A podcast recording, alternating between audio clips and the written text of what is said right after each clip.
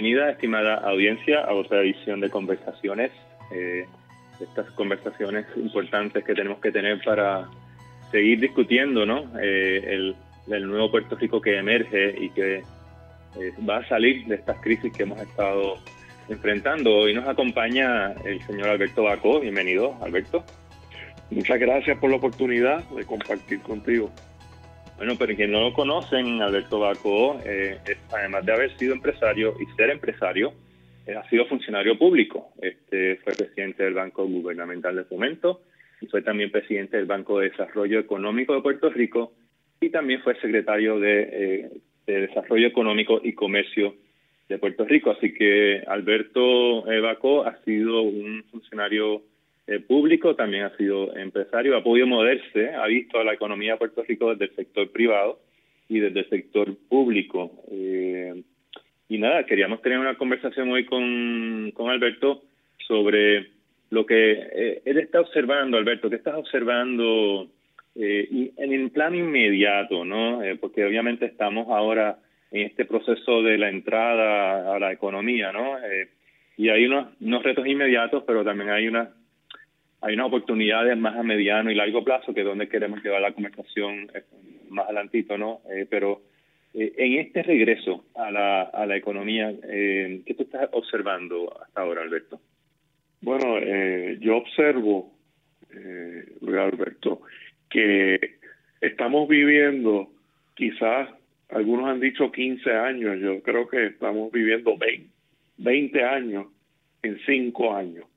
Y y todo lo que nos va a ocurrir de aquí en adelante eh, eh, iba a ocurrir.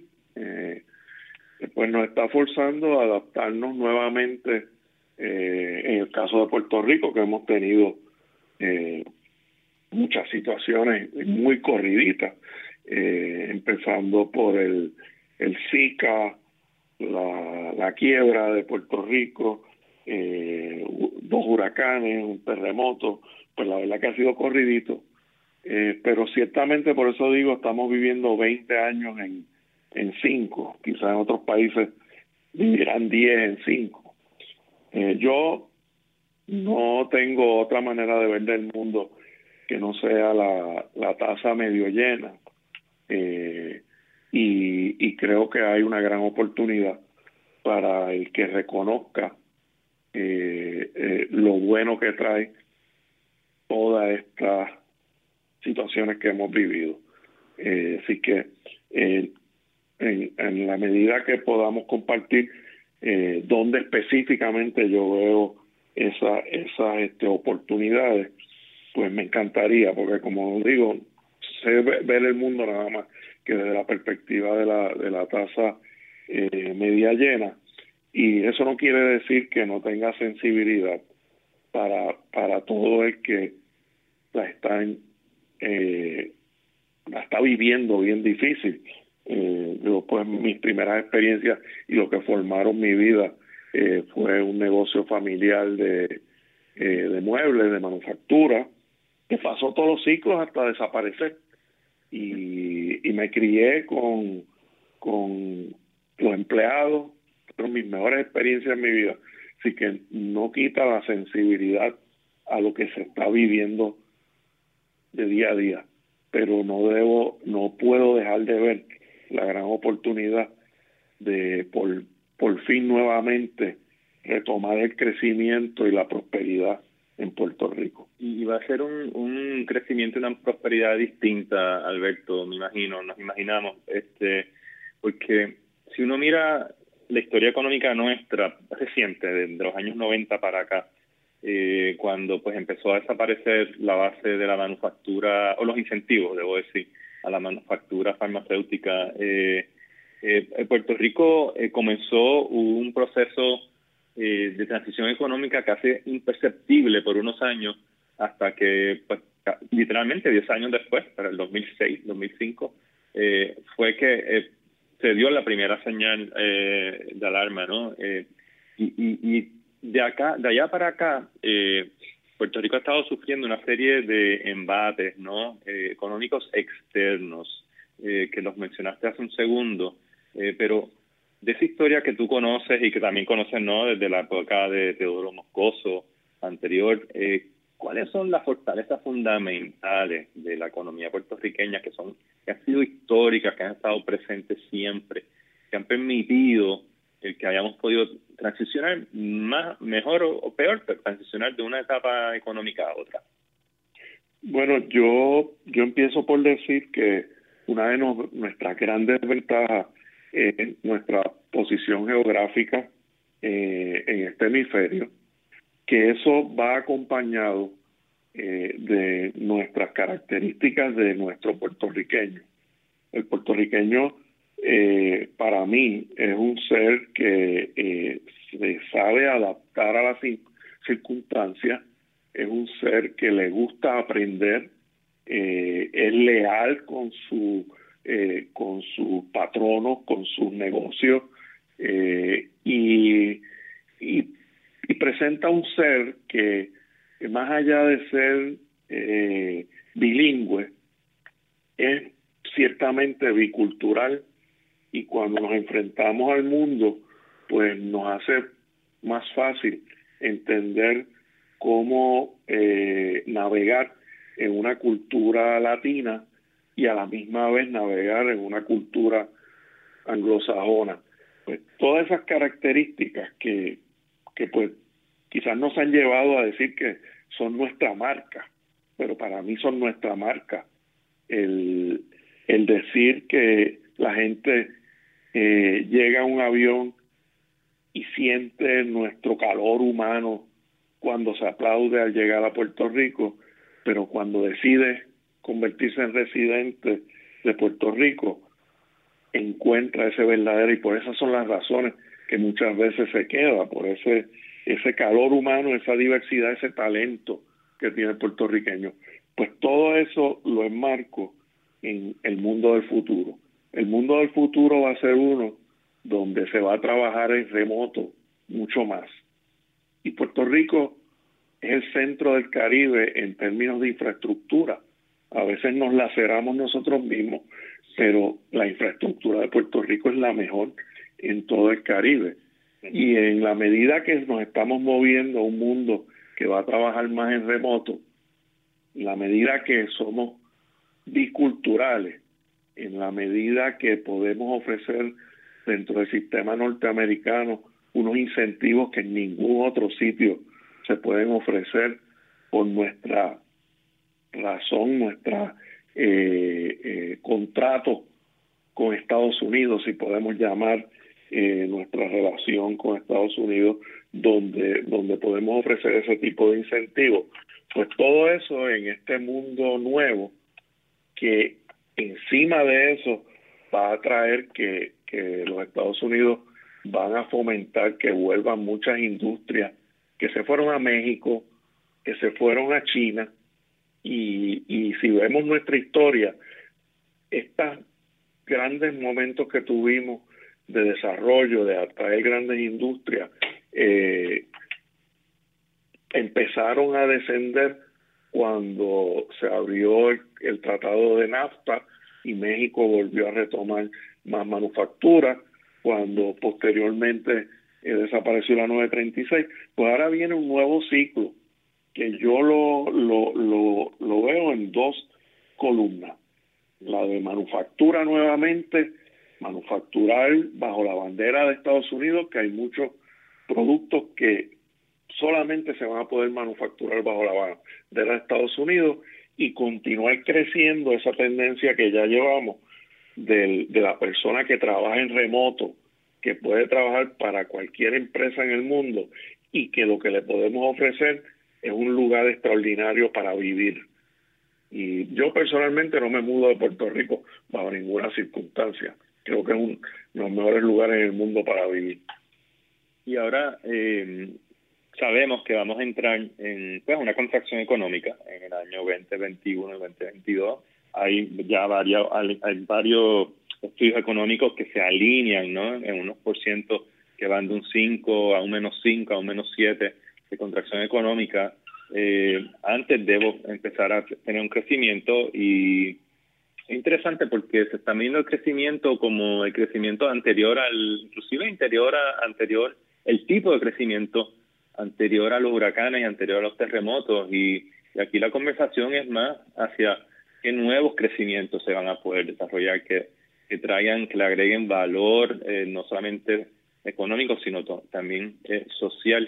Y en ese sentido, eh, te pregunto, Alberto, ¿qué nicho, qué clusters qué áreas tú estás viendo que son incipientes en Puerto Rico ahora mismo que pueden ocupar un lugar central en ese nuevo eh, modelo económico?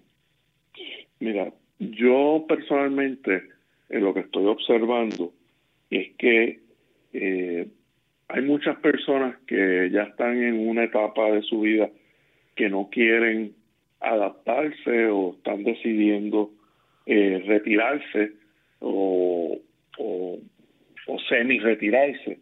Yo creo que esto va a abrir una gran oportunidad para, para la juventud, para los jóvenes que se han ido de Puerto Rico eh, y tanto nos hace falta que ese talento regrese y no deje de irse de Puerto Rico, pues se van a abrir nuevas oportunidades. Eh, porque eh, estoy viendo que se han creado unos vacíos por por ir desde un ejemplo sencillo que me toca a mí, eh, eh, eh, a mí me gusta ir a comprar plantas y disfruto de, ir a los viveros. y uno de los más que me gustaba ir ya anunció que va a consolidar sus operaciones en Cagua y ya el sitio que yo iba en Guaynabo, pues, que antes existían dos, ya había cerrado uno, pues ahora cierra. Pues ahí se crea un vacío se crea un vacío para que un joven con unas nuevas ideas, que quizás cree un tipo de vivero que a la misma vez eh, sea eh, proveedor de, eh, de alimentos vegetales básicos que se pueden cultivar hidropónicamente y se pueden cultivar en, en, en, centros urbanos, pues cree un nuevo concepto de, de vivero. Eso es un ejemplo que me viene a la mente de cómo se crean nuevas oportunidades eh, por, por, por la rápida eh, cambio que, está ocurriendo. Lo otro, pues, son negocios de, de servicios eh, para el hogar, eh, llevarle más cosas a la gente al hogar y de una manera más conveniente, a un costo más efectivo. restaurantes que se reinventen y, y pues tengan unos salones eh, eh, más cómodos para, para el, cliente, eh, más seguro, que el cliente se sienta más seguro, pero complemente sus ingresos por tener un sistema de entrega eficiente y un sistema de recogido en su establecimiento y, y, y, va a haber reinvenciones. Este, yo francamente creo que lo importante es eh, no utilizar el capital que se tiene eh, eh. Eh, vienen muchas ayudas del gobierno federal y del gobierno local. Usarlo adecuadamente para transicionar a esa nueva realidad. Lo que no nos podemos quedar es hacer haciendo las cosas de la misma manera la, los hogares de la gente eh, van a ser su, nuevamente su fortaleza, su eh, van a tener más importancia, así que eh, se van a hacer más actividades desde, desde el hogar y todo el que rinde servicio pues pues debe ver cómo, cómo va adaptando su modelo. Pero yo entiendo que, que sí. Adelante, perdona. No, no, sí, sí, ya, ya terminé esa línea. Cuando, cuando uno mira la huella eh, macroeconómica actual de Puerto Rico, y eso me a ello me refiero eh, los, hoteles, eh, la huella industrial de manufactura, eh, son eh, inversiones fijas enormes, eh, con algunas con una exposición a riesgo significativa como es este, el turismo, ¿no? los hoteles. Eh, entonces tenemos toda esa escala, macro escala, pero también la conversación se está yendo hacia una microescala. Este, y como esto mismo que acaba de mencionar, eh, y cómo la economía eh, puede diversificarse lo suficiente para poder tener una, una diversidad eh, eh, de escala económica en, Puerto Rico. Y tú fuiste secretario de, Desarrollo Económico. ¿Cómo tú incentivarías, este, o cómo el gobierno puede, incentivar y el sector privado se puede insertar mucho más activamente en, seguir apalancando esa, esa, esa economía más, más, más de mediano de mediano eh, tamaño y, más micro. Bueno, ahí, veo, eh, no puedo dejar de ver una gran oportunidad, teniendo la sensibilidad de cómo estamos en este momento en el tiempo, pero nuestra economía caribeña que tiene la mejor infraestructura, pues no, no depende tan grande en el turismo como otras economías de la región. Y esto nos presenta una gran oportunidad, eh, porque dentro de mi bolita de cristal yo veo una, un crecimiento nuevamente en la manufactura y nos concentramos a promover hacia las industrias que van a regresar a Estados Unidos. Y tenemos un país que no es porcentualmente no es tan dependiente en el turismo. Así que en ese primer año, que es el del impacto grande, pues no nos vamos a impactar tan fuertemente en, ese año que básicamente el turismo va a ser mínimo. Pero ¿por qué es la oportunidad? La oportunidad es porque nos podemos proyectar en un lugar seguro, en un lugar que se pueda conocer y, decirle al mundo que somos como lo que se conoce un green zone, donde eh, pudimos controlar la pandemia y donde tenemos unas características que hemos aprendido y que nos van a permitir en el futuro controlar mejor. Yo, lejos del mensaje que a veces nos equivocamos con enviar, yo enviaría un mensaje bien positivo de lo bueno que ocurrió aquí, por ejemplo, desde el SICA. Yo, pues, bajo cuando fui secretario de Desarrollo Económico, eh, había un mensaje de que esto era una crisis humanitaria. Eh, yo personalmente traté de evitar como diera lugar ese mensaje de crisis humanitaria porque no existía, le estábamos enviando al mundo un mensaje erróneo quizás algunos para conseguir más fondos federales, pero tenemos que ya apartarnos de mandar ese mensaje erróneo. Creo que con la pandemia es una oportunidad del turismo que hemos reconocido, que aquí se puede duplicar, porque como por ciento del Producto Bruto es muy pequeño, que es un 6%, si podemos, si podemos empezar ese proceso mandando un mensaje de reapertura eh, segura de que tuvimos un buen manejo de la pandemia, que por nuestras características de isla eh, somos más fáciles de controlar ese tipo de eventos y que estamos a, la vanguardia de la seguridad en nuestros hoteles, en, el manejo de nuestras playas. Eh, yo creo que es una gran oportunidad para eh, comenzar un crecimiento completo en todas las áreas diversas, en manufactura, en trabajar en remoto y en la industria de hospitality, donde de verdad que creo que tenemos espacio para crecer, tenemos espacio para crecer en nuestras experiencias. Eh, pero Alberto, este, aquí la gente no conoce todos los sitios extraordinarios que hay para, para eh, el turista. A veces es por word of mouth que el turista llega a encontrar una charca, encontrar un lago, encontrar un, algo atractivo en el centro de la isla o una playa que no conocen. Todas esas son experiencias que, que aquí todavía tenemos que mercadearlas mejor. Así que yo pues no puedo dejar de ver la gran oportunidad.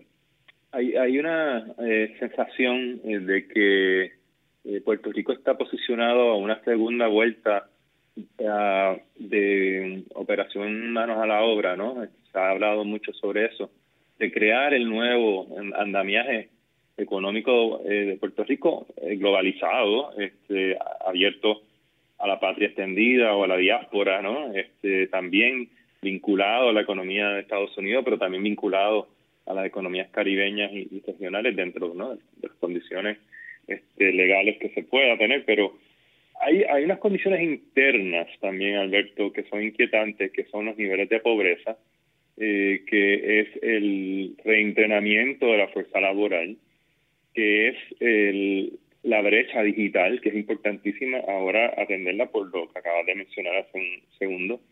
Eh, esas son condiciones reales que no podemos eh, ignorar y que hay que atenderlas a la misma vez, ¿no es cierto?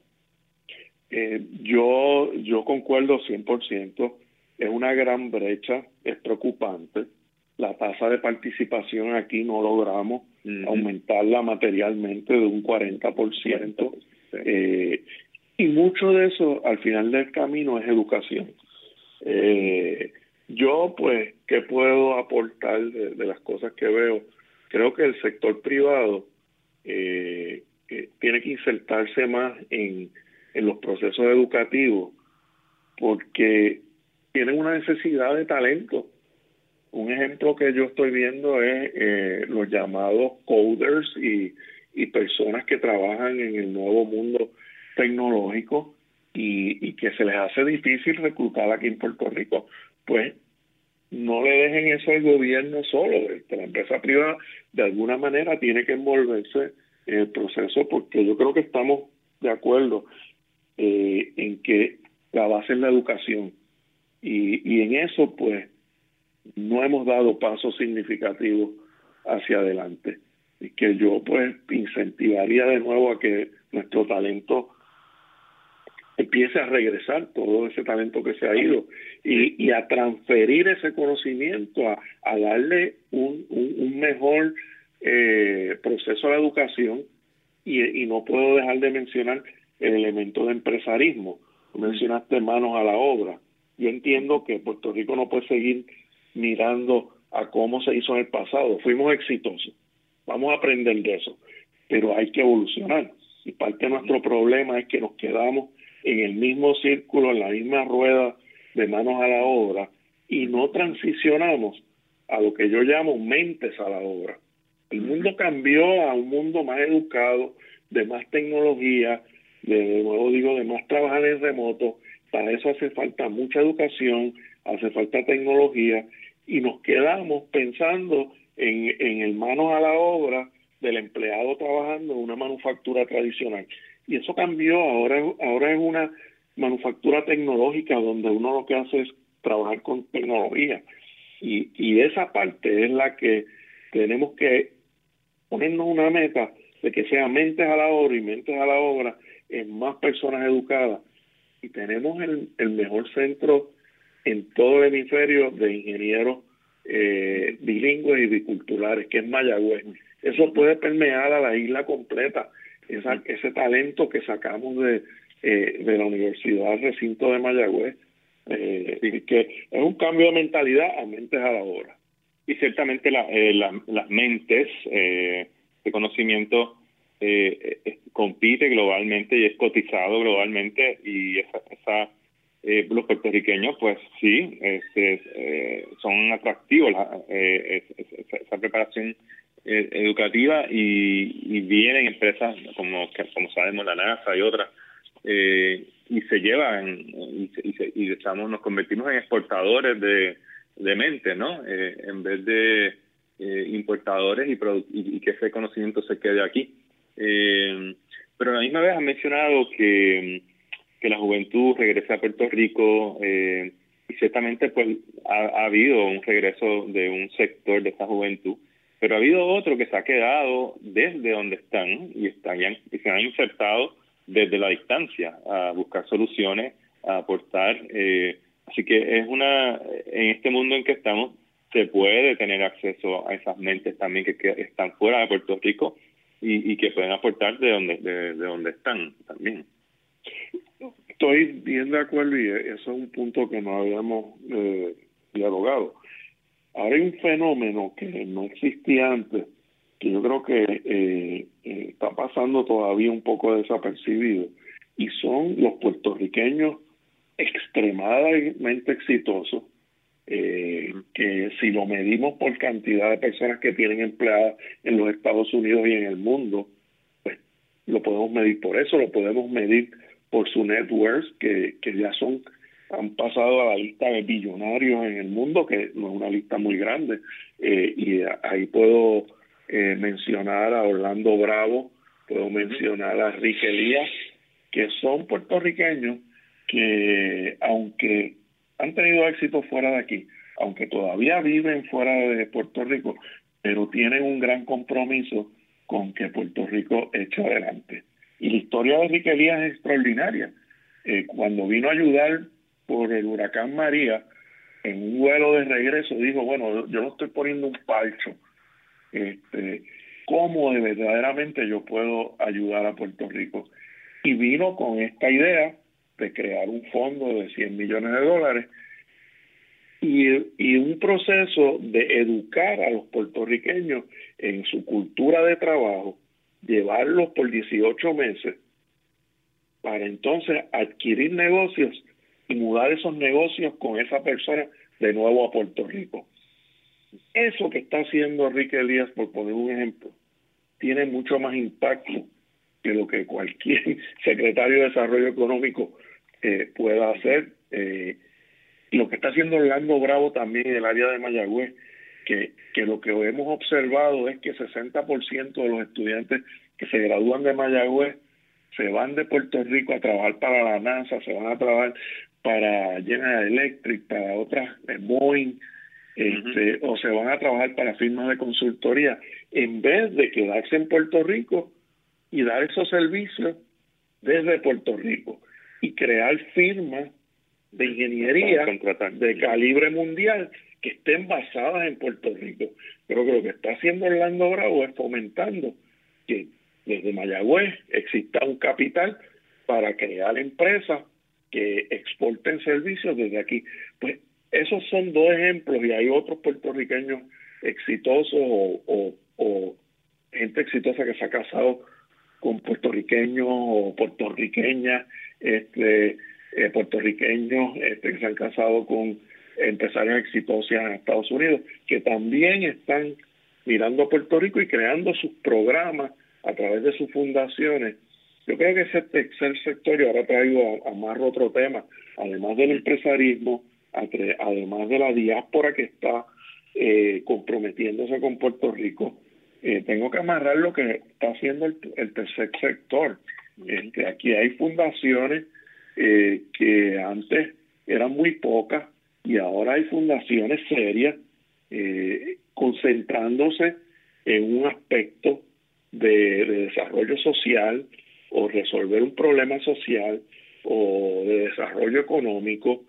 Y este tercer sector también es una luz eh, muy brillante al final del túnel donde estamos actualmente, y, digo un túnel actualmente porque francamente las cosas que hemos pasado en los últimos seis años este, eh, nos pone en un lugar eh, muy particular, o sea, que, tenemos que reconocer que, que todo eso hay que sobrepasarlo.